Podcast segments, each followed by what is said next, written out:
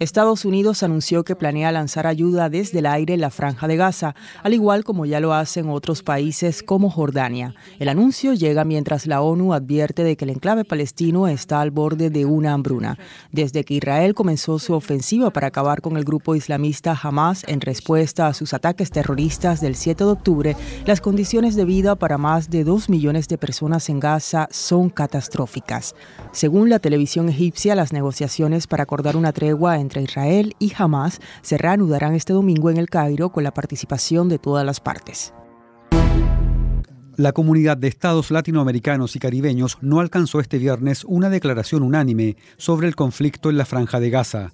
Un total de 24 países de los 33 que integran la CELAC suscribieron un comunicado en el que se apoya la resolución de la ONU para un inmediato alto el fuego humanitario en Gaza y apoyaron los casos presentados ante la Corte Internacional de Justicia para determinar si las acciones de Israel constituyen un genocidio.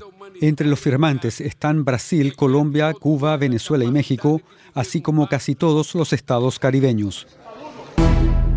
Nicaragua acusó a Alemania ante la Corte Internacional de Justicia de facilitar que se cometa un genocidio en Gaza al dar apoyo a Israel y dejar de financiar a la Agencia de las Naciones Unidas para los Refugiados Palestinos. Según la presentación del gobierno de Daniel Ortega, Alemania brindó apoyo político, financiero y militar a Israel, sabiendo que el equipo militar se utilizaría para cometer violaciones graves del derecho internacional.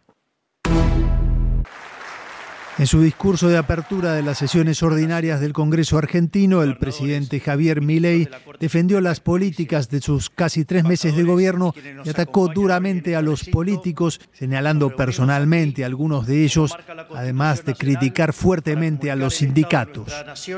Milei, cuyo partido político está en minoría en el Parlamento, advirtió de que gobernará con o sin apoyo del resto de la dirigencia. Además, el mandatario convocó a los gobernadores provinciales y a los líderes de los partidos a firmar un pacto fundacional que incluya 10 políticas de Estado. En Irán, la participación en las elecciones parlamentarias fue la más baja de la historia de la República Islámica.